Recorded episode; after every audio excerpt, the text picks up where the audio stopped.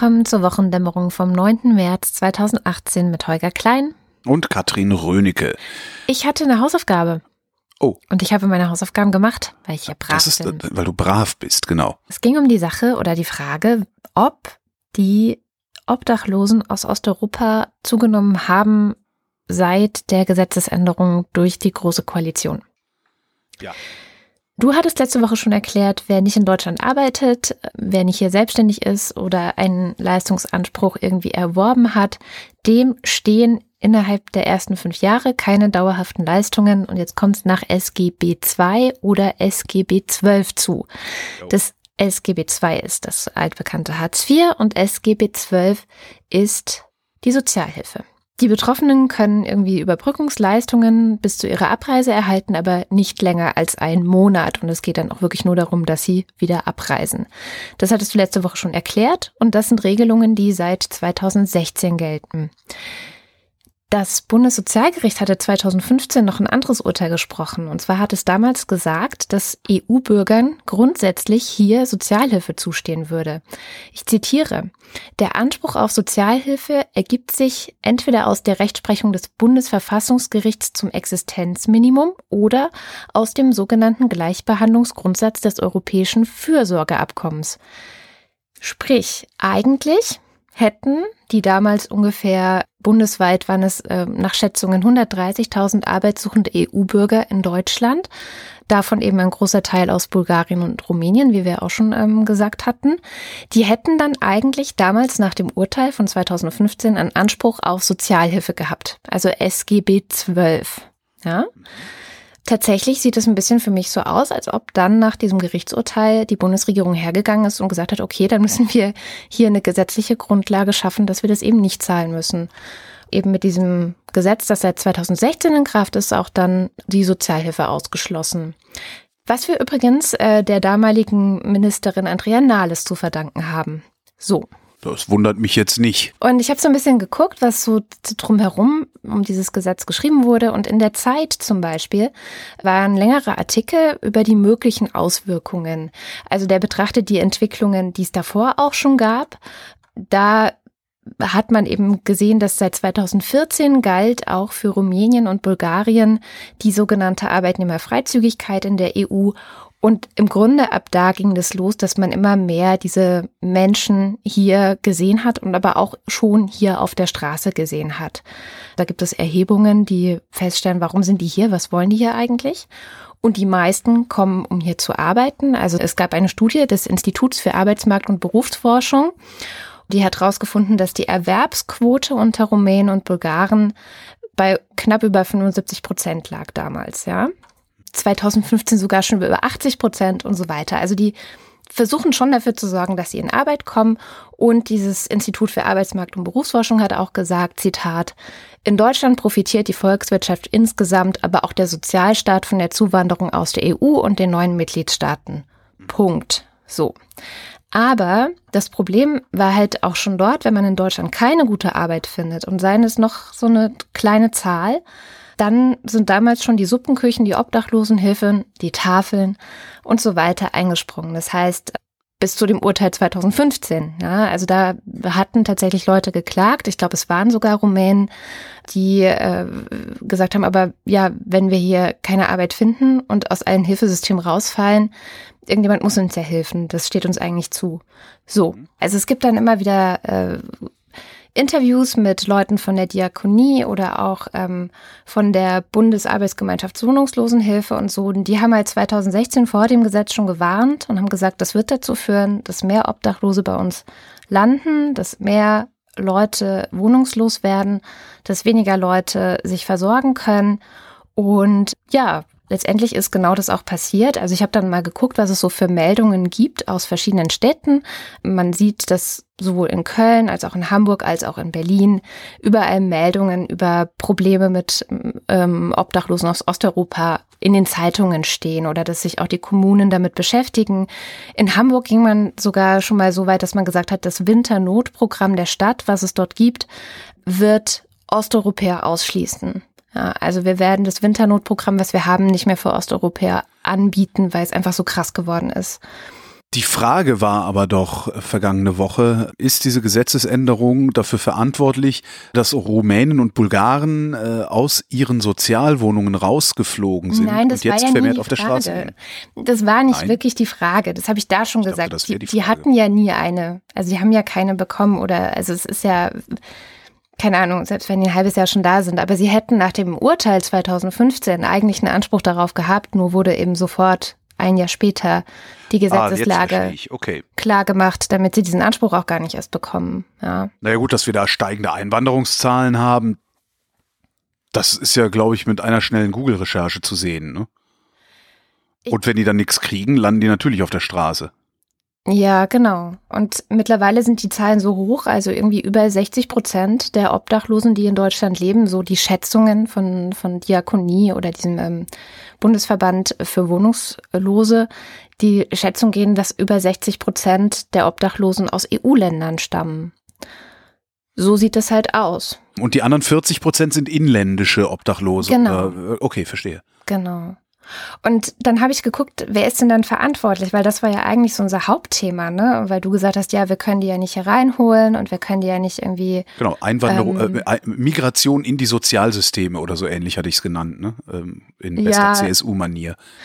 Also es gibt ein Rechtsgutachten dieser Bundesarbeitsgemeinschaft für Wohnungslosenhilfe, die sagen, dass ordnungsrechtlich die Kommunen eigentlich dazu verpflichtet wären, die Obdachlosen irgendwie unterzubringen. Ja. Bundesregierung macht Gesetze und die Kommunen müssen es zahlen. Ja. Ja. Nur, dass sich eben die Kommunen einfach dieser Verpflichtung entziehen und da einfach nichts machen. So. Na, Ich vermute auch mal, dass die Kommunen das überhaupt nicht können. Die haben, die sind ja so schon völlig klamm. Also, weißt du, wovon sollen die das noch bezahlen? Also, Ja, es ja, ist, klar. äh, es ist ja ein Fass ohne Boden dann im Zweifelsfall, gerade für die Kommunen. Genau. Ja, also so sieht es aus. Und es ist, zumindest wenn man der Diakonie und diesem Bundesverband für Wohnungslose glaubt, hat das Gesetz zumindest die Lage auf jeden Fall verschlimmert, ja.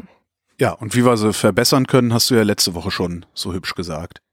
Ich weiß nicht, ich habe ja keine Lösung. Also habe ich ja auch gesagt, ich habe eigentlich keine Lösung, um die Lage zu verbessern. Wir haben ja noch relativ viel in den Kommentaren auf wochendämmerung.de mit den, mit den Hörern diskutiert oder ich.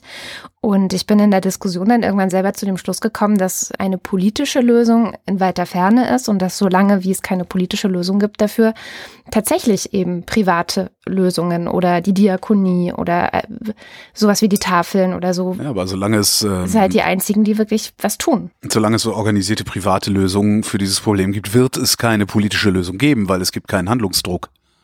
Ja, sicher. Ja. Ne, Das heißt, letztendlich Das ist- die Katze beißt sich in jetzt, und jetzt wird's klar. wirklich zynisch. Jetzt werde ich wirklich zynisch. Letztendlich müssten wir eigentlich aufhören, denen zu helfen, damit die Straßen mit verhungerten Rumänen gepflastert sind, damit die Bevölkerung die Politik mal unter Handlungsdruck setzt, damit sich was ändert. Also gefühlt. Aber so wie es jetzt ist, können wir so.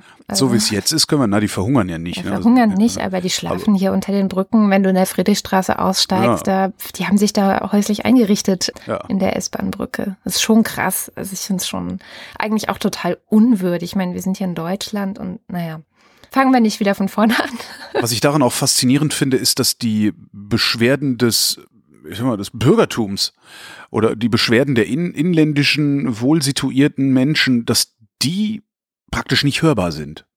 Ja. Also weil, ja, ich, ich würde halt auch äh, jetzt gerade in so Zeiten, wo solche, solche Vereine wie die AfD groß werden, würde ich erwarten, dass wir viel häufiger irgendwie sowas, ja, die, die gehässige Tweets über äh, genau diese, äh, diese Leute, also die Rumänen oder, oder was auch immer, die Osteuropäer, die da rumlagern, lesen würden. Aber ich sehe das nicht.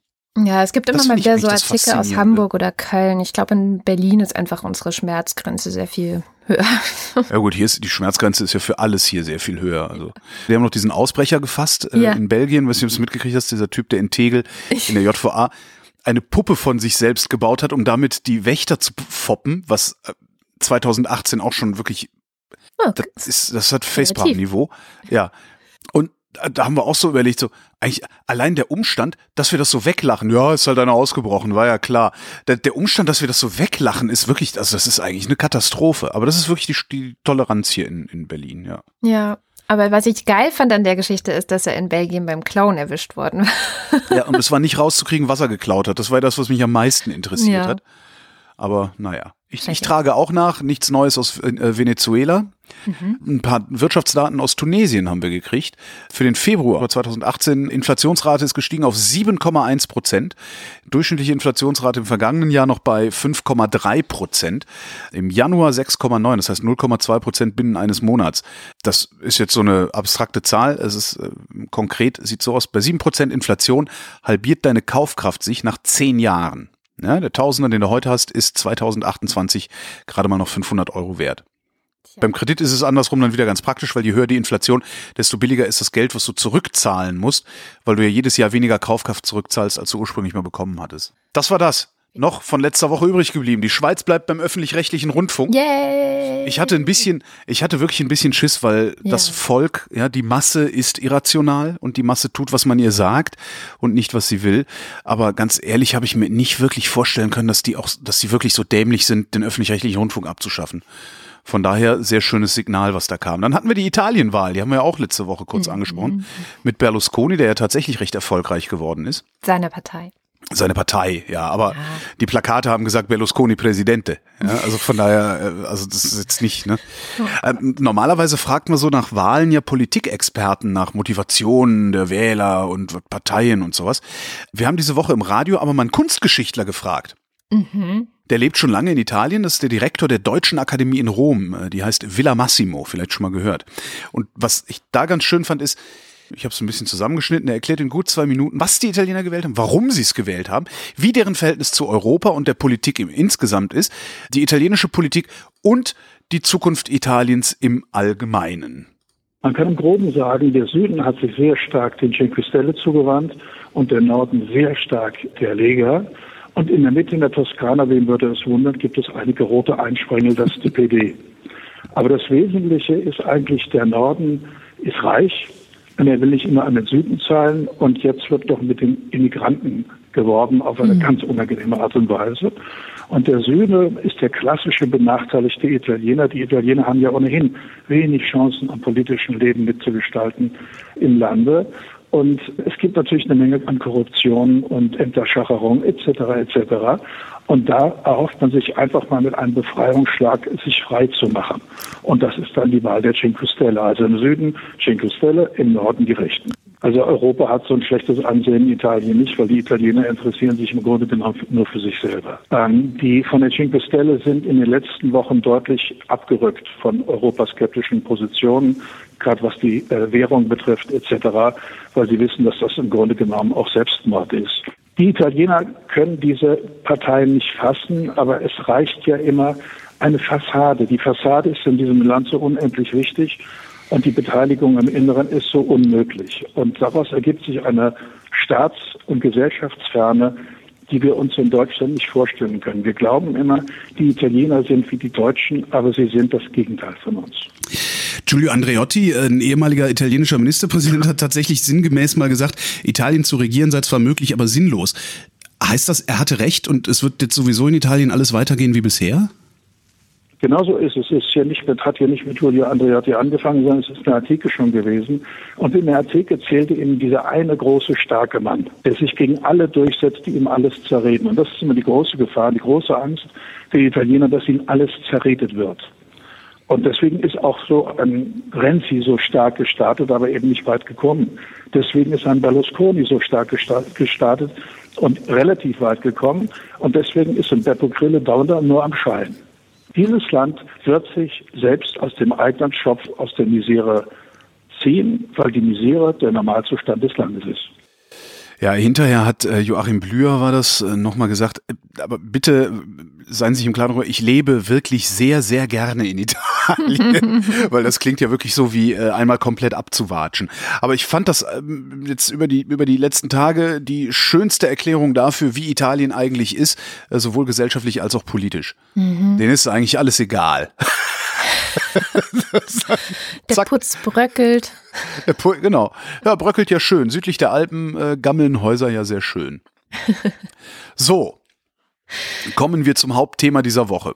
Oh. Ähm, das Hauptthema dieser Woche ist, wir nehmen am späten Donnerstagabend, den 8. März, diese Sendung auf und heute ist Internationaler Frauentag. Was ich ganz interessant fand, ist durch MeToo ist dieser Frauentag wesentlich prominenter, oder zumindest erscheint er mir wesentlich prominenter als alle Frauentage, die ich vorher wahrgenommen habe, was ich ganz gut finde. Ähm, eine schöne Meldung, die ich gelesen hatte, war, dass mehr Frauen von ihrem Job leben können. 72 Prozent der Frauen zwischen 25 und 55 Jahren haben ihren Lebensunterhalt aus eigener Erwerbstätigkeit. Vor zehn Jahren waren das nur noch 64 Prozent mhm. oder nur 64 Prozent. Und anlässlich dieses Frauentags habe ich äh, also eine Frage an dich, ja. weil ich kann das ja eher schlecht beurteilen, mhm. weil ich bin keine Frau. Wie lebt es sich eigentlich als Frau? 2018 in der Bundesrepublik?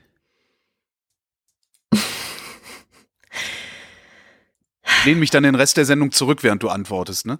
Ja. Es ist eine sehr spannende Frage und ich möchte mir, eigentlich müsste ich die Frage sofort ablehnen, weil ich mir nicht anmaßen möchte, für alle Frauen zu antworten. Die können dann ja ihre Einschätzung in die Kommentare schreiben. Ja. Aber du bist halt die einzige Frau, die hier ist. Also ich hatte. Warte, ich guck nochmal. Nee, bist die einzige. Ich hatte neulich ein interessantes Gespräch mit einer relativ alten Feministin. Erika Fischer ist ihr Name. Sie ist vor allem bekannt dadurch geworden, dass sie den Roman Aimee und Jaguar geschrieben hat, der auch sehr berühmt verfilmt worden ist. Mit der hatte ich so ein bisschen geplaudert und auch die bezeichnet mich irgendwie als so optimistisch. Also sie hat meine Bücher gelesen und findet, dass ich immer so optimistisch sei und das zu Recht oder zu Unrecht? Genau, und dann haben wir so ein bisschen darüber geredet und zurückgeblickt. Und ich bin ja immer so, dass ich so zurückblicke und denke, okay, wann habe ich angefangen, mich politisch zu interessieren? Das war vor ziemlich genau 18 Jahren, im Alter von ziemlich genau 18 Jahren. Wie war die Welt da und wie war meine Welt da? Welche Möglichkeiten hatte ich? Welche Ideale hatte ich? Und wie fanden eigentlich die anderen Menschen um mich herum diese Ideale? Wie wurde darauf reagiert, wenn ich gesagt habe, ey Leute, das mit dem Klimawandel, das ist eine ganz schön ernste Geschichte, ja. Damals wurdest du halt ausgelacht und das war einfach wahnsinnig schwierig, jemanden zu finden, mit dem du darüber reden konntest, dass Geschlechter zum Beispiel unterschiedlich sozialisiert werden, dass Männer und Frauen sich zwar unterschiedlich verhalten, aber du so mehr und mehr das Gefühl bekommst, dass das mehr mit Erziehung zu tun hat als mit den Genen. Und das waren so Diskussionen, die ich gerne geführt habe und dann auch ins Netz getragen habe. Ich habe ja 2005 irgendwie angefangen, im Netz rumzubloggen. Und dann auch immer solche Artikel gleich, ne? Also so hier Biologie und so ein bisschen auseinandernehmen und so. und mich irre gestritten mit den Leuten und ich hatte ja, ich hatte, ich habe eigentlich das Gefühl, dass sich seitdem wahnsinnig viel getan hat. Und es gibt sehr konkrete Punkte zum Beispiel. Also wir haben inzwischen dieses Gesetz Nein heißt Nein. Das haben wir zwei Jahre jetzt auch schon wieder, ne? Dass eine Vergewaltigung vor Gericht nicht nur als Vergewaltigung anerkannt werden kann, wenn du dich gewehrt hast, sondern auch, wenn nachgewiesen werden kann, dass du einfach Nein gesagt hast, dass du es nicht wolltest. Wir haben, ja gut, das hat jetzt mit Frauen nicht so viel zu tun, aber ich finde, es spricht sehr viel für einen anderen Umgang mit den Geschlechtern, dass wir die gleichgeschlechtliche Partnerschaft haben. Es gibt einen völlig anderen Ansatz, wie man Kinder, ähm, Kinder großziehen in der Gesellschaft betrachtet. Also ich weiß noch, damals als Ursula von der Leyen das Elterngeld eingeführt hat, hat man versucht, dieses Kindererziehen mit Arbeit stärker gleichzusetzen. Also man hat auf einmal dieses Elterngeld berechnet nach der Arbeit, die du vorher gemacht hast, was natürlich die Arbeit, die du vorher gemacht hast, auch wiederum aufwertet und das alles so auf eine Ebene hebt. Also ich habe unterm Strich das Gefühl, dass schon wahnsinnig viel passiert ist und dass auch weiterhin viel passiert. Und ich glaube, die MeToo-Debatte hat einen irren Schub gegeben. Und ich glaube, wenn du da schaust, die gleichen Geschichten wurden so ähnlich auch schon mal Anfang der 90er erzählt von verschiedenen Leuten aus dieser Theater- und Filmbranche und die wurden einfach verlacht, denen wurde nicht geglaubt oder denen wurde gesagt, ja, stell dich nicht so an oder so ist das halt. Die haben auf jeden Fall kein Gehör gefunden, wurden also ein zweites Mal gedemütigt. 2018, also 25 Jahre später, wäre sowas nicht mehr denkbar und wir reden ganz anders darüber. Also ja, ich glaube, es ist sehr viel besser geworden, allein in den letzten 20, 25 Jahren. Und das macht mir Mut, weil ich denke, es kann nur bergauf gehen. Also es kann eigentlich nur besser werden. Ich hoffe das. Das war jetzt eher abstrakt. Ja. Wie lebt es sich denn als Katrin Rönecke 2018, wenn du so durch die Gegend läufst, so deinen Alltag? Da ist jetzt das Problem, ich empfinde meinen Alltag nicht als den Alltag einer Frau. Ich ziehe nicht so irre viel Identität daraus, eine Frau zu sein. Das tut mir jetzt leid, aber es ist tatsächlich einfach so. Ja, aber nichtsdestotrotz gibt es ja. Vielleicht ist das aber genau das gute Zeichen, weißt du? Also ich habe nicht das Gefühl, in meinem Alltag da, durch das Frausein behindert zu werden. Ich habe nicht das Gefühl, dass irgendetwas davon abhängt, dass ich Frau bin, dass irgendetwas geht oder nicht geht. Das, ähm, es ist mehr oder weniger, fühlt es sich egal an. Denkst du, das liegt an deiner speziellen Situation ja, oder an der Gesellschaft, in der wir leben und wie sie sich entwickelt hat? Ich denke, es liegt an meiner speziellen Situation. Weil zum Beispiel, ganz wichtig bei meiner speziellen Situation ist, ich habe Kinder, aber ich ziehe diese Kinder nicht nach dem normalen Modell groß, sondern der Vater der Kinder und ich, wir teilen uns das wirklich 50-50, knallhart. Ich habe nämlich eine Studie mitgebracht, weil heute Frauentag ist, wo ich gedacht habe, da würde ich gerne drüber reden, weil wir ja Frauentag haben. Und Über dich würdest du also nicht so gerne was reden. Was soll ich da reden? Weißt du, ich, für mich ist es Frau sein, ähm, in bestimmten Punkten immer wieder relevant, wenn ich meine Tage habe oder wenn ich ähm, Angst habe, schwanger zu sein oder solche Dinge, die irgendwie mit diesem ganzen, ne, mit diesem ganzen Zeug zusammenhängen, was biologisch mein Frausein bestimmt. Ansonsten ist es nichts, was mein Leben determiniert oder irgendwie wahnsinnig beeinflusst. Ich weiß nicht, wie ich das anders sagen soll, aber es ist so. Jetzt ist die Situation, in der du dich befindest und in der du ja so viel Freiheit spürst oder so viel Freiheit hast, nicht die Situation aller Frauen. Was würdest du denn einer Frau raten, um dahin zu kommen, wo du bist? Weil es ist ja jetzt nicht so, dass du mit einem goldenen Löffel im Mund aufgewachsen wärst. Nee, das stimmt. Das ist auch schon wieder so übergriffig. Was würde ich einer Frau raten, damit sie in diese Situation kommt? Puh. Nee, das, ich, ich mag diese Herangehensweise nicht. Es tut mir schrecklich leid. Was soll man einer Frau raten, damit sie nicht in diese Situation kommt? Also es gibt ein sehr schönes Buch von der Stefanie Lohaus. Sie hat das zusammen mit ihrem Mann oder Freund, ich weiß jetzt gar nicht mehr, ob die verheiratet sind oder nicht, ist ja auch Schnurz geschrieben. Die haben auch Kinder bekommen und die haben sich vorher überlegt, wie sie es überhaupt hinbekommen, dass sie wirklich Hälfte Hälfte machen. Und wenn man dieses Buch liest, merkt man, es ist ein mittlerer Kraftakt. Also es ist nichts, was einfach so passiert und selbstverständlich ist, auch nicht 2018. Das kann man echt nur allen Frauen raten, dass sie nicht blauäugig in solche Situationen reinrennen, sondern dass sie sich Gedanken machen, dass sie sich heute auch Gedanken darüber machen, dass sie damit rechnen, sich zum Beispiel zu trennen oder geschieden zu werden oder irgendwann alleine dazustehen, aus welchem Grund auch immer. Also, dass sie einfach ihr Ding machen und ihren Weg gehen und sich nicht zu sehr auf irgendeinen Mann verlassen. Ich finde das Wobei auch das ja, hm? das ja auch Gedanken sind, die sich die Männer machen müssen. Wo, wobei im Zweifelsfall habt ihr Frauen die, den ganzen Scheiß am Schuh hinterher immer noch, ja. Also in der also, Regel verlassen die Männer die Frau mit den Kindern. Hm? Nein, tatsächlich gehen zwei Drittel der Trennungen äh, von den Frauen aus. Ach. Ja. Das hätte ich nicht gedacht. Nein. Ah ja, nee, das sind schon wir, wir selber. Mhm. Ja, könnt aber, ihr euch denn nicht mal ein bisschen zusammenreißen? ja, aber tatsächlich ist das das Thema, was ich gerne besprechen würde, lautet, um es beim Namen zu nennen, Gender Pay Gap. Ich war noch nicht, ich war ja. noch nicht fertig. Oh.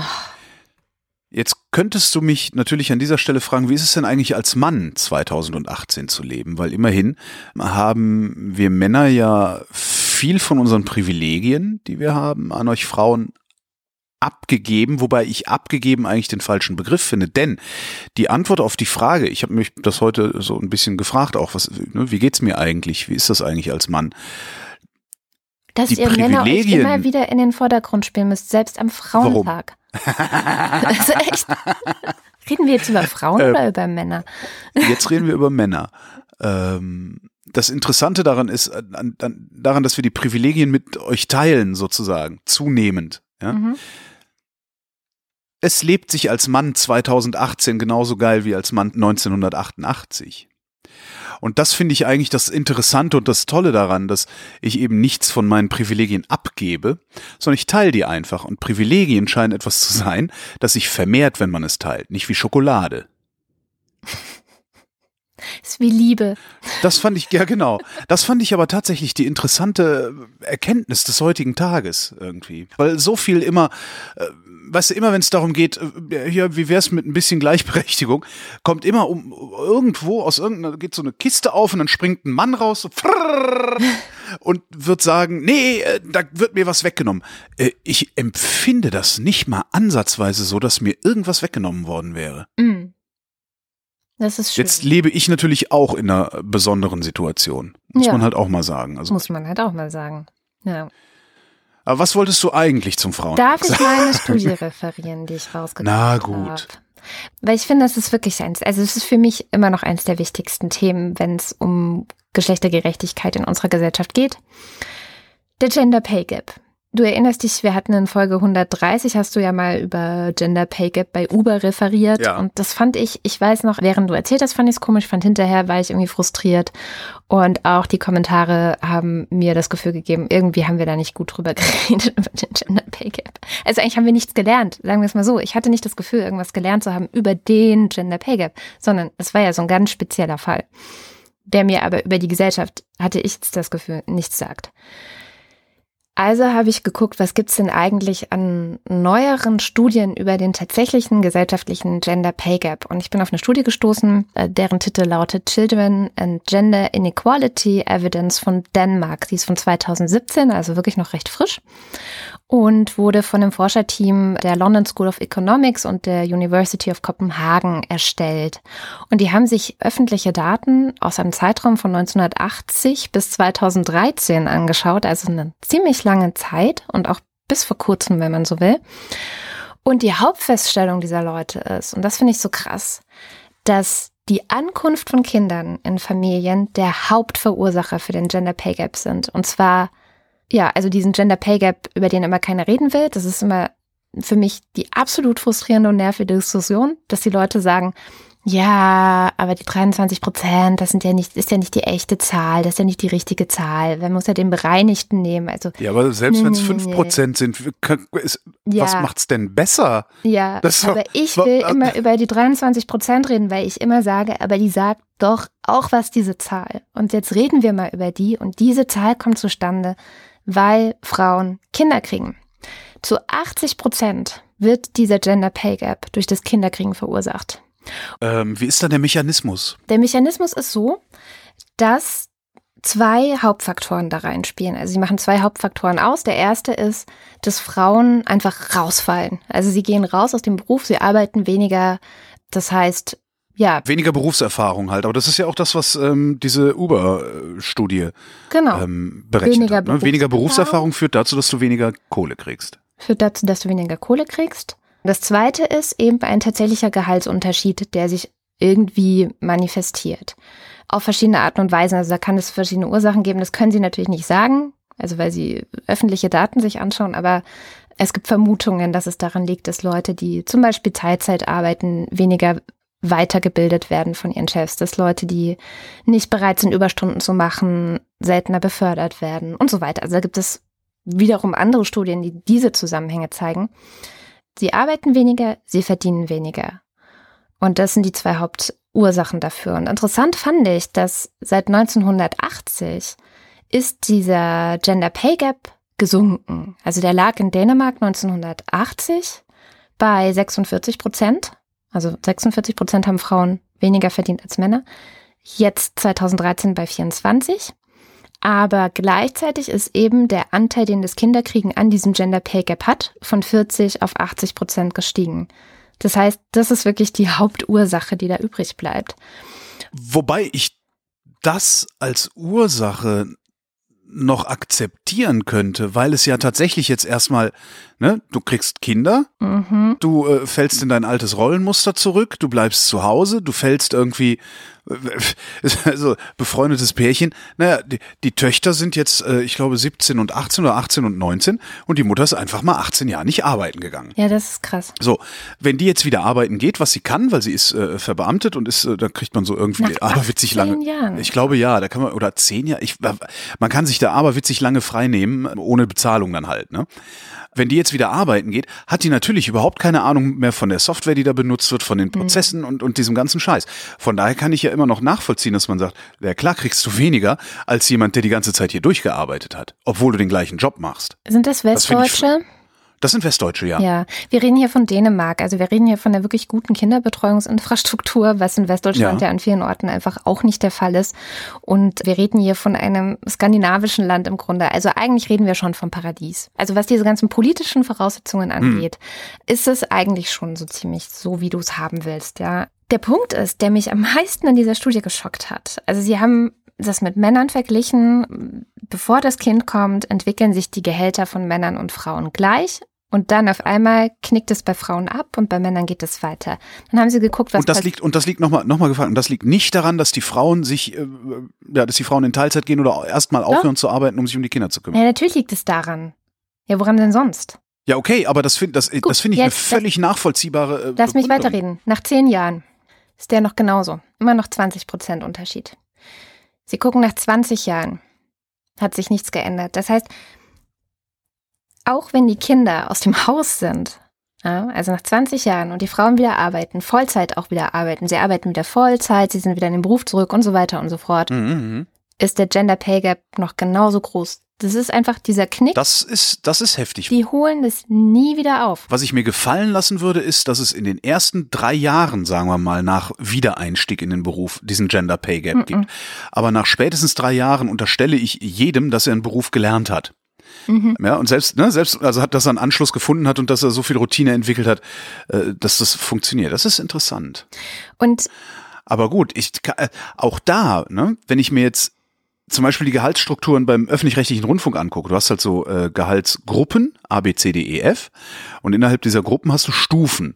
Und je nach Dauer der Betriebszugehörigkeit steigst du in dieser Stufe auf. Ja, ja. Das heißt, wenn du jetzt ein Redakteur beim Hörfunk bist und irgendwie, keine Ahnung, Gruppe D Du fängst halt an mit Gruppe D Stufe 1. Jetzt werden alle zwei Jahre, äh, kommst du in die nächste höhere Stufe. Jetzt geht die Frau raus für vier Jahre. Das heißt, sie wird dauerhaft zwei Stufen unterhalb der bleiben, die der Mann hat, der die vier Jahre da geblieben ist. Genau. Und du nennst schon einen. Obwohl sie nach diesen vier Jahren exakt die gleiche Arbeit machen. Und du nennst schon einen Punkt, der, also es gibt meiner Meinung nach, sagt diese Studie zwei Dinge. Und das erste ist natürlich, wie kriegt man es hin in einer Gesellschaft, dass Kinder nicht nur zu Lasten von Frauen gehen? Ich weiß nicht, wie man es hinkriegt, genau. weil das am Ende ja. jedes Paar entscheidet. Das entscheidet halt naja, nicht die Politik, wie die das Indem du den Gender ne? Pay Gap, in de, das, das ist eine etwas unorthodoxe Lösung vielleicht, indem du den Gender Pay Gap zu Lasten der Männer erzeugst indem du sagst, die zwei Gehaltsstufen, die die Frau nicht mitbekommen hat, weil sie nicht im, im Job war, davon kriegt die Frau eine ja. und der Mann eine. Ja. So dass beide dann wieder auf, auf der gleichen Stufe sind. Das kannst du im öffentlichen Dienst so machen. Tatsächlich auch in dieser Studie das kam vor, dass die meisten Frauen deswegen in den öffentlichen Dienst gehen, weil sie da noch die besten Chancen haben. Ja. Und das ist auch noch ein Faktor, der den Gender Pay Gap beeinflusst, dass man im öffentlichen Dienst natürlich oft nicht so viel verdient wie in der freien Wirtschaft. Also da kannst du ja viel größere Gehälter erzielen und musst natürlich auch viel mehr rein, dich reinschmeißen und ein größeres Risiko vielleicht auch eingehen. Aber das können sich Männer halt eher erlauben, zumindest nach dieser bisherigen Rollentrennung und Frauen gehen dann lieber äh, auf die sichere Bank. So. Na, und Männer erlauben sich ja ohnehin wesentlich mehr. Wir haben heute auch viel im Sender drüber gesprochen. Ähm, also wir sind ja alles freie Mitarbeiter, das ist ja ganz interessant. Äh, das heißt, wir, wir haben auch Engagements außerhalb des Hörfunks, wo es feste, starre Gehaltsstrukturen oder Honorarstrukturen gibt. Ja. Und was sich dabei gezeigt hat, ist, dass die Kolleginnen wenn es darum geht, eine Veranstaltung zu moderieren äh, ne, oder irgendwas, also eine, eine Moderation für einen externen Auftraggeber zu machen, dass die Kolleginnen grundsätzlich bereit sind, für wesentlich weniger Geld zu arbeiten als die Männer. Mhm. Das ist total faszinierend. Und das ist wiederum. Das ja. sind dann die restlichen 20 Prozent, wo ja immer diese. Kann gut sein, ja. Wo ja dann immer diese, diese Equal Pay Bewegung hergeht und sagt, wir müssen den Frauen beibringen, besser zu verhandeln und wir müssen Richtig, den Frauen das. Und das absolut, ja, ja. Das ist dringend nötig. Ja, also aber guck mal, wenn du dir die restlichen 80 Prozent anschaust, glaube ich, dass es irgendwas anderes sehr viel dringender notwendig ist. Und natürlich, gut, jetzt kann man fragen, warum? Warum ist das für die Kada ein Problem? Warum kann sie nicht den Leuten einfach ihr Leben lassen, so wie es ist? Ich meine, klar, und das fühlt sich ja für viele Paare wahrscheinlich auch wie so eine Win-Win-Situation an. Ich meine, der Mann denkt sich, guck mal, wie viel Spaß die hat mit dem Kind und guck mal, ach, dann kann ich doch arbeiten gehen und Karriere machen und so, weißt du? Ja, klar. Ich erinnere da an alle Männer aus meinem Bekanntenkreis, die gesagt haben, oh, dann nehme ich auch drei Monate Elternzeit und dann habe ich mal, so ist ja fast wie Urlaub. Ja. Die waren so froh, als sie wieder arbeiten durften alle. Genau.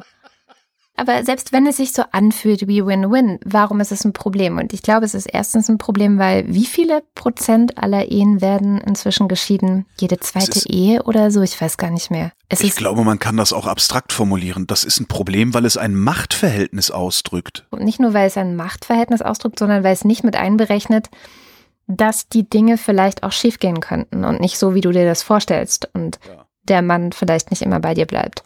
Und dann stehst du nämlich da, weil seit 2010 haben wir ja eine andere Gesetzeslage in Deutschland. Davor gab es ja zugunsten der Frauen sehr großzügige Unterhaltsgesetzgebung. Also der Mann musste seine Frau nach einer Scheidung wirklich sehr gut versorgen, was halt auf Basis dieses Alleinverdienermodells ja so gestaltet war.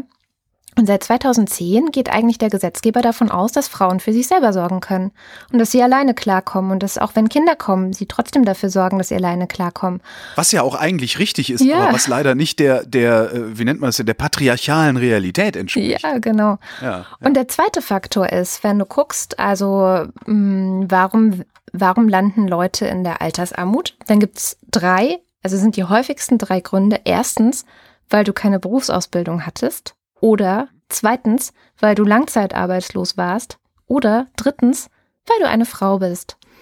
So, das ist der dritthäufigste Grund, in der Altersarmut zu landen. Und das passiert heute. Und das passiert auch deswegen, weil wir unser gesamtes Arbeitsleben schlimmstenfalls mit im Durchschnitt 23 Prozent weniger Gehalt durch die Gegend laufen und natürlich überhaupt ja, und nicht so viel wenn du nicht gerade, wenn du nicht gerade irgendwo arbeitest, wo, äh, ich sag mal, normalerweise 5000 Euro brutto verdient werden und du kriegst dann halt nur 4000, mhm. äh, sondern oft, also ich glaube ja, dass auch wenn, wenn das Durchschnittsgehalt in der Bundesrepublik äh, um die 36.000 im Jahr liegt, also ich habe das Gefühl, dass aberwitzig viele Menschen halt für 2000 brutto arbeiten, ja, und dann kriegt die Frau halt auf einmal nur noch 1600. Ja. Und davon kriegst du keine ordentliche Rente mehr. Ja? Genau. Und deswegen ist es wichtig. Aber natürlich, wenn du mittendrin bist und dich gerade um ein wundersüßes, gut riechendes kleines Baby kümmerst, denkst du vielleicht an sowas nicht.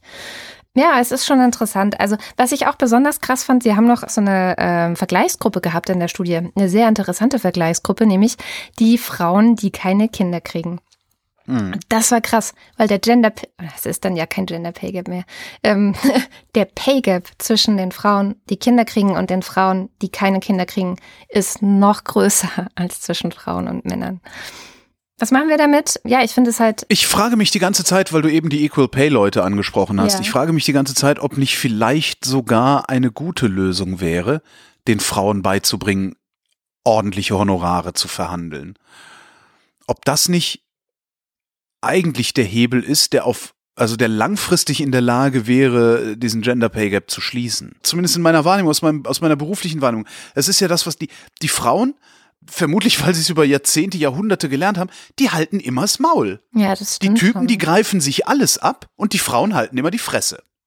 Ja. So. Das heißt, du musst die Frauen irgendwie in die Lage versetzen, nicht mehr die Fresse halten zu müssen wollen oder wie auch immer man das nennt. Ich kann mir vorstellen, dass das mehr helfen würde, als alle möglichen politischen Versuche, da was dran zu ändern, weil anscheinend funktioniert's ja nicht. Also es wird sich doch schon ewig bemüht. Oder ja. tun die alle nur so und wollen ich, eigentlich Ich glaube trotzdem, Lösung? dass es eine Männersache ist und nicht eine Frauensache. Und zwar an dem Punkt, also alle Männer, mit denen ich so darüber gesprochen habe, warum hat eigentlich deine Frau die meiste Zeit sich um die Kinder gekümmert, warum hast denn du nichts gemacht? Und dann sagen die ja, weil die das so wollte. Und dann sage ich ja, aber Hast, machst du dir keine Sorgen um deine Frau? Was ist denn mit ihr, falls ihr euch trennt? Sie hat eine viel schlechtere Karriere als du, ne? Was ich vorhin gesagt habe, die Rente und so weiter. Ja, ähm. Die wollte das doch so. Die wollte das doch so. Und ich finde, man muss den Männern sagen, übernimm Verantwortung. Du hast auch dieses Kind gezeugt, das ist auch dein Kind. Kümmere dich genauso darum. Sei nachmittags um zwei zu Hause, wenn es aus der Schule kommt und jemand mit ihm Hausaufgaben machen muss. Sei die ganze Nacht wach, wenn es schreit. Sei einfach präsent, sei da, kümmere dich genauso viel viel. Also es ist. Eine Frage, das wäre eine Frage an, an die Psychologie. Ist es einfacher, dem Mann dieses tradierte Familienbildverhalten abzugewöhnen? Oder ist es einfacher, der Frau anzugewöhnen, sich nicht über den Tisch ziehen zu lassen? Das fände ich mal spannend. Beide. Vielleicht hören hier, vielleicht, Vielleicht- hören hier Psychologen zu. Vielleicht sowohl als auch. Hm, wie wäre das? Ein, ein, Weiß ich nicht. Also normalerweise ist es ja einfacher, Dinge zu unterlassen, als Dinge zu tun. Aber ich weiß nicht, wie kräftig oder wie mächtig dieses tradierte Familienbild ist. Weil das Problem ist ja auch, wenn man sagt, naja, meine Frau wollte das so.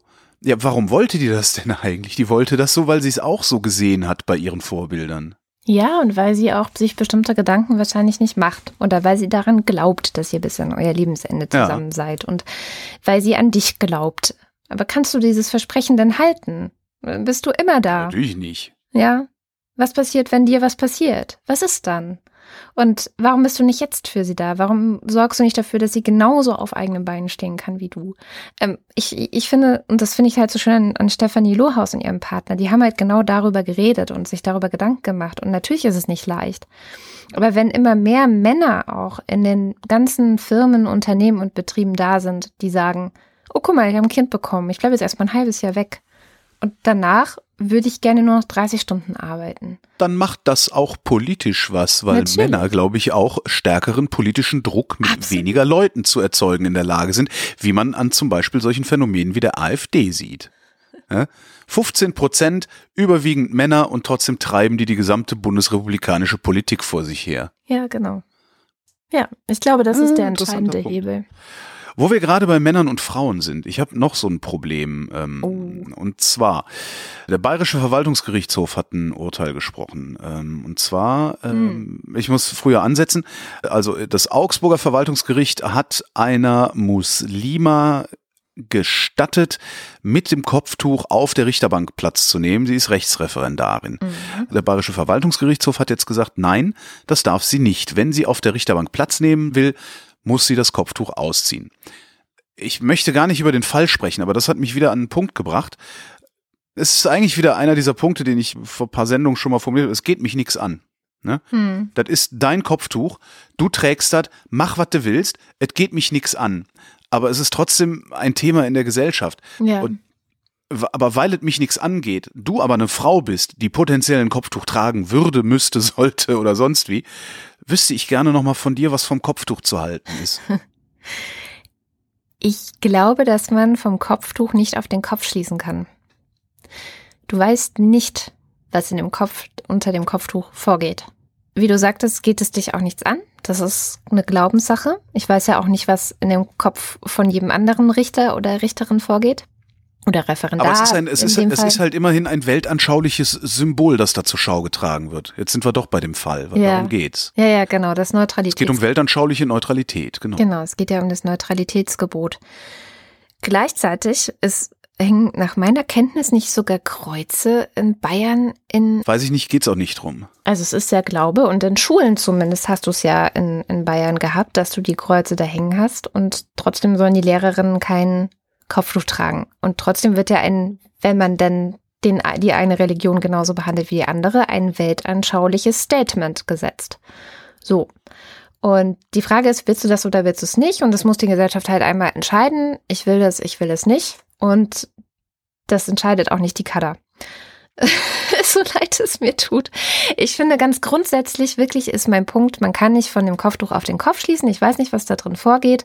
Und ich unterstelle jedem erstmal Gutes. So. Und Was ist mit diesem, das ist ein Unterdrückungssymbol? ja, das äh, halte Weil in. Gesellschaften, in denen Frauen überwiegend unterdrückt werden, werden Kopftücher Genau. Im aufgezogen. Iran ist es auf jeden Fall ein Unterdrückungssymbol. Bei uns ist es nicht, weil hier nicht staatlich vorgeschrieben ist, dass die Frauen es tragen müssen. Und ich habe mittlerweile so viele Frauen kennengelernt, die das wirklich aus freien Stücken tragen. Und auch schon manche Frauen kennengelernt mittlerweile, die das aus Protest tragen. Aus Protest gegen diese rassistische Stimmung, die gegen Frauen gemacht wird, die Kopftuch tragen. Und dann solidarisieren die sich halt und sagen, ja, dann mach halt auch gegen mich hier rassistische Stimmung.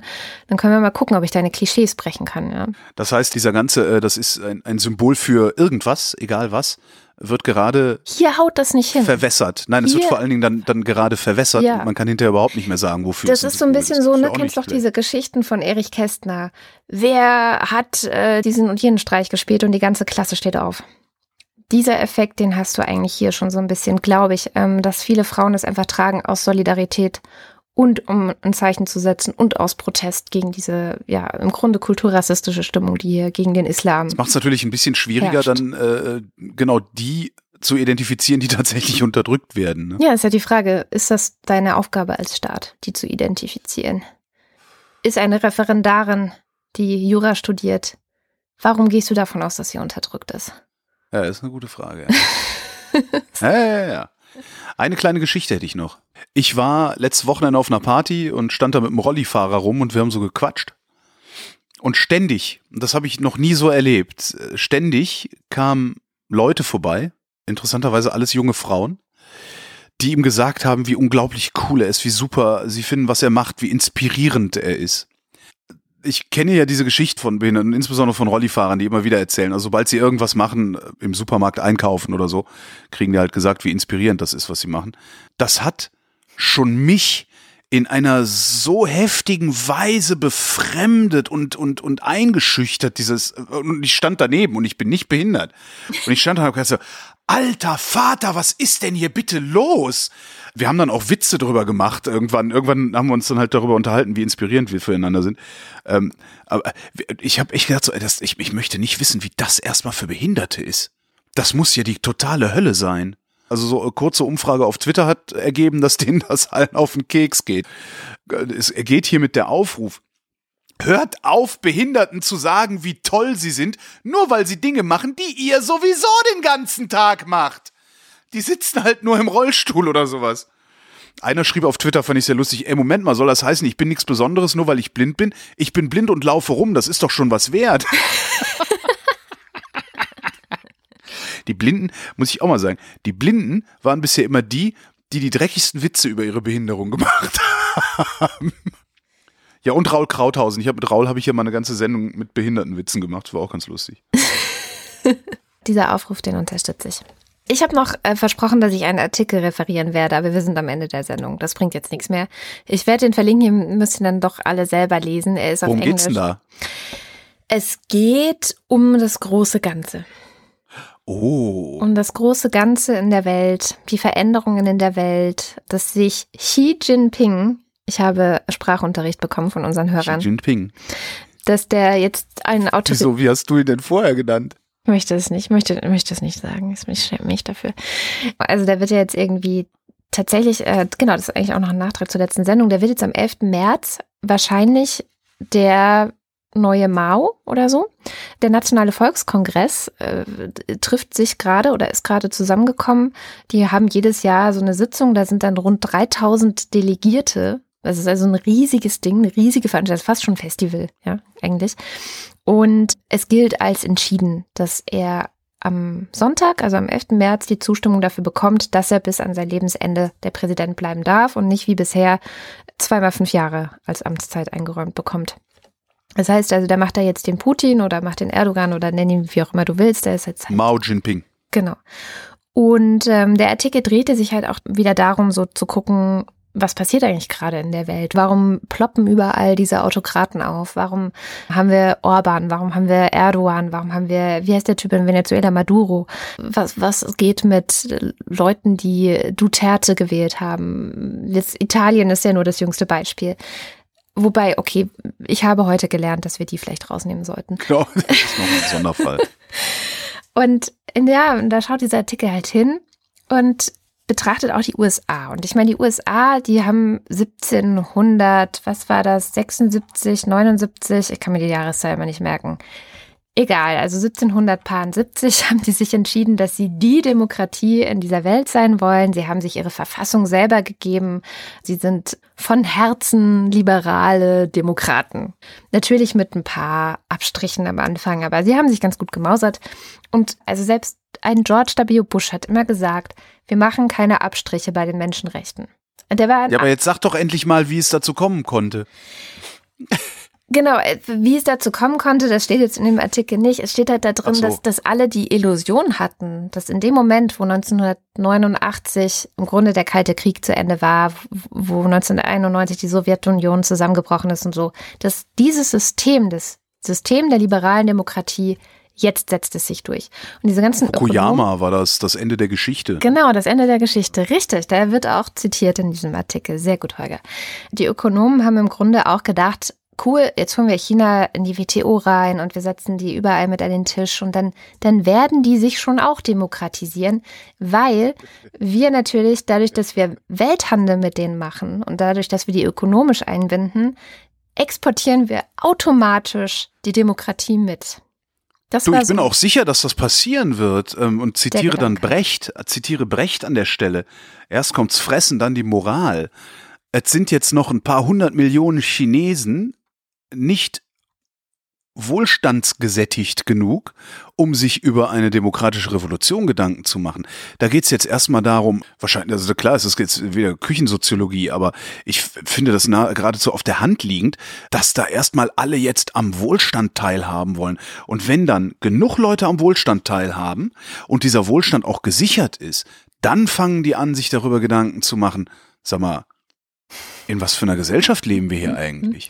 Das ist Und eine das ist ziemlich einfach- westliche Denke. Das ist eine Ja, klar. ziemlich westliche Denke. Stimmt, was ich nicht, nicht betrachte dabei ist, ähm, dass Liberalismus in, in, in diesen, in, das sind ja eher so kollektivistische Gesellschaften, ähm, dass der Liberalismus da keine große Rolle spielt. Aber das wiederum glaube ich schon, weil das, das Ding beim, beim Kapitalismus ist ja, dass der Kapitalismus ja doch sehr stark auf individuellen Konsum ausgerichtet ist. Ja, aber selbst das kannst du verknüpfen mit einem autokratischen System. Und das zeigen uns halt gerade diese Länder. Also Ja, aber ich Putin, glaube, das liegt tatsächlich Russland. daran, ich glaube, das liegt tatsächlich daran, dass noch nicht genug Leute satt sind. aha. Also satt im Konsumsinne, jetzt nicht satt im Ernährungssinne. ja. Also davon sind wir weit entfernt. Also es geht nicht ums, ums, ums Überleben, also nicht darum, Dach über dem Kopf und was zu fressen zu haben, sondern wirklich satt im Sinne von, kann ich meine noch so irrationalen Konsumbedürfnisse auch befriedigen? Mhm. Ja, kann, ich, kann ich einen Fernseher haben, kann ich ein Auto haben, kann ich in Urlaub fahren und so weiter. Ich könnte mir vorstellen, dass genau da eine kritische Masse zu finden ist, an der Gesellschaften liberal oder illiberal werden. Und was ist dann mit den USA passiert? Weil Donald Trump und findest das du, dass da viel, findest du, dass da hinreichend Leute ihre Konsumbedürfnisse befriedigen können? Die leben in Autos, in Zelten. Mm. Die haben keine Krankenversicherung. Ich finde das gerade total plausibel, was ich hier an Gesellschaftstheorie ausspinne. Ja, du bist. Hoffentlich hört das keiner. Die lachen sich kaputt, die Leute, die sich mit sowas auskennen. Das macht aber schon auch ein bisschen Spaß, finde ich, muss ich schon sagen. Also, So, und wo, das kann man weiterspinnen. Wo sind sie denn satt? In der Bundesrepublik Deutschland sind sie satt. Wo in der Bundesrepublik Deutschland werden sie denn eigentlich illiberal? Genau da, wo sie sich einbilden, ihre Bedürfnisse nicht mehr befriedigen zu können. Ja. Interessanterweise sind das gar nicht so sehr Konsum, also kapitalistische Bedürfnisse, sondern eher Kontrollbedürfnisse. Das müsste man nochmal ausdifferenzieren. Ja. Ich sollte nochmal Soziologie studieren. ja, mach das doch mal. Ja, genau, habe ich auch Zeit für. Die Frage, die ich mir noch stelle, ist, ähm, kippen wir auch irgendwann, ähm, kann, kann es passieren, dass wir kippen? Was, was sind die Faktoren? Und ich, ich habe neulich einen Podcast gehört, ich weiß nicht mehr, mit, mit wem das war, und da hat der Interviewgast gemeint, dass unsere Demokratie nicht einfach sterben wird, weil irgendwelche Arschlöcher sie killen, wie diese 13 oder 20 Prozent, sondern weil keiner sie mehr verteidigt. Hm. Und ja, da- das ist gängige. Hm. fand ich das Bittere, dass ich gedacht habe, naja, unsere Millennials zum Beispiel, wenn ich an die denke, dann sehe ich schwarz. Also die verteidigen unsere Demokratie nicht. Die werden es nicht tun. Also die gucken halt in den Spiegel und machen YouTube-Videos und so, aber die werden nicht Ist unsere das so? Demokratie verteidigen. Ja, ich Auf glaube, einmal haben wir wirklich so. Pulse of Europe Demos auf unseren Plätzen. Damit hätte ich vor zehn Jahren noch nicht gerechnet. Ja, Ich bin ja grundsätzlich wirklich, ich bin ja Kulturpessimist. Und ich glaube tatsächlich, dass dieser Rechtsruck in, in unserer Gesellschaft, insbesondere in der, in der Politik, also in der Gesellschaft gar nicht mal so sehr. Ich glaube, die, die Gesellschaft, wenn man sich die genau anguckt, die ändert sich gar nicht so sehr. Aber ich glaube, die politischen Verhältnisse, die Machtverhältnisse, die erleben auch weiterhin einen Rechtsruck. Davon bin ich fest überzeugt. Aber gleichzeitig bin ich halt auch fest davon überzeugt, dass ihr Frauen euch das alles, was ihr jetzt habt, auch nicht mehr so leicht wegnehmen lassen werdet. Von daher glaube ich auch, dass der Rechtsruck nicht ganz so schlimm wird, dass wir wieder in den 50er Jahren landen. Genau, also ich glaube auch nicht, dass das, was die Millennials gerade nicht tun, dass das so schlimm ist, weil es gibt jetzt schon Analysen über die danach folgende äh, Generation, Generation Oh, wie heißen Z. die? Z. Z. Ah ja. Generation Z oder Sie, je nachdem, ob du Z. Ja. Sie Z. Genau, und da war ein schöner Artikel, den verlinken wir dann noch und dann ist auch gut jetzt für heute in der Washington Post, der titelte Millennials disrupted this system. Gen Z is here to fix the mess. Ja, dann hoffen wir mal, dass Sie das tun und dabei auch noch unsere Renten bezahlen. Und damit sind wir am Ende der Sendung. Und wie immer am Ende der Sendung bedanken wir uns ganz herzlich bei allen, die unsere Sendung unterstützen. Mit einer Spende, das geht über Steady und wie ihr dahin kommt, erfahrt ihr auf wochendämmerung.de slash spenden. Und auch wie immer am Ende bedanken wir uns besonders herzlich bei denen, die ein Ultras- oder Fanclub-Abo für uns abgeschlossen haben und lesen diese Leute auch vor. Hier kommt der Abspann, der beginnt mit den Ultras. Stephanie Brown, Roger Eberling, Carsten Eckhardt, Christopher Etzel, Benjamin Harnack, Nico Hebel, Martin Heine, Katharina Höhl, Caro Janasch, Matthias Johansen, Moss the Techie, Christopher Riedel, Michael Salz, Jörg Schickis, Roman Slauer, Lars von Hof-Hunold, Lars Wagner. Justus Wilhelm, Und weiter geht's mit dem Fanclub. René, Jonas Aust, Johannes Bauermann, Miriam Bechtle, Florian Beißel, Matthias Bergmann, Evita Blei, Andreas Bockisch, Alexander Bonsack, Jan Böske, Birgit Bülow, Felix Bültmann, Jürgen Zünarek, Hans Damhorst, Reto Di Giotto Isolabella, Christoph Dierberg, Jan-Peter Drechsler, Sebastian Flügge, Oliver Förster, Termino Frank, Ralf Gers, Anne Gesch, Anja Glage, Burkhard Gniewosch, Benjamin Großmann, Dorian Grunewald, Tobias Herbst, Martin Hesse. Virginia Hübscher. Mensch, das hast du richtig gesagt. Ja, das, nat- natürlich, die Sonst anderen machst Male wollte ich nicht. Sonst machst, genau, ich wollte gerade sagen, sonst machst du auch immer Quatsch mit ihr, Ja, manchmal muss man aber auch, ne, das ist eine Irritation. weil heute Frauentag ist. Mai, Andreas Jasper, Philipp Kaden, Christoph Keinsner, Markus Krause, Stefan Krause, Magali Kreuzfeld, Thomas und Corinna Krosse, Michael Lammertz, Florian Link, Heiko Linke, Ines und Mike Lüders, René Ludwig, Thorsten Lünenschloss, Martin Meschke, Robert Meyer, Johannes Möller, Anna Neubauer, Tina Niegel, Heiko Panjas, Gregor Pich, Josef Porter, Thilo Ramke, Robert Reyer, Bettina Riedel, Sven Rudloff, Jürgen Schäfer, Kerstin Schmidt, Christina Schönrock, Jens Sommerfeld, Marie Stahn, Christian Steffen, Alexandra Steinert, Philipp Steinkopf, Markus Titscher, Andrea Vogel, Yannick Völker, Nies Wechselberg, Linda Wendisch, Maren Wilhelm, Luisa Wolf Stefan Wolf. und Uwe Zieling. Vielen, vielen, vielen, vielen Dank. Herzlichen Dank, wir kaufen uns davon einen Mercedes. Habe ich letztes Mal auch schon gesagt. Übrigens, diese Woche vor 20 Jahren hatte The Big Lebowski Premiere. Ach geil. Und, und was wissen wir seitdem? Der Dude ist inzwischen ein Wort, das Feministinnen benutzen, um Männer herabzuwürdigen.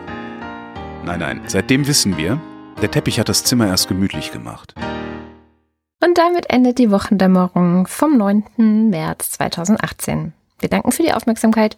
Tschüss.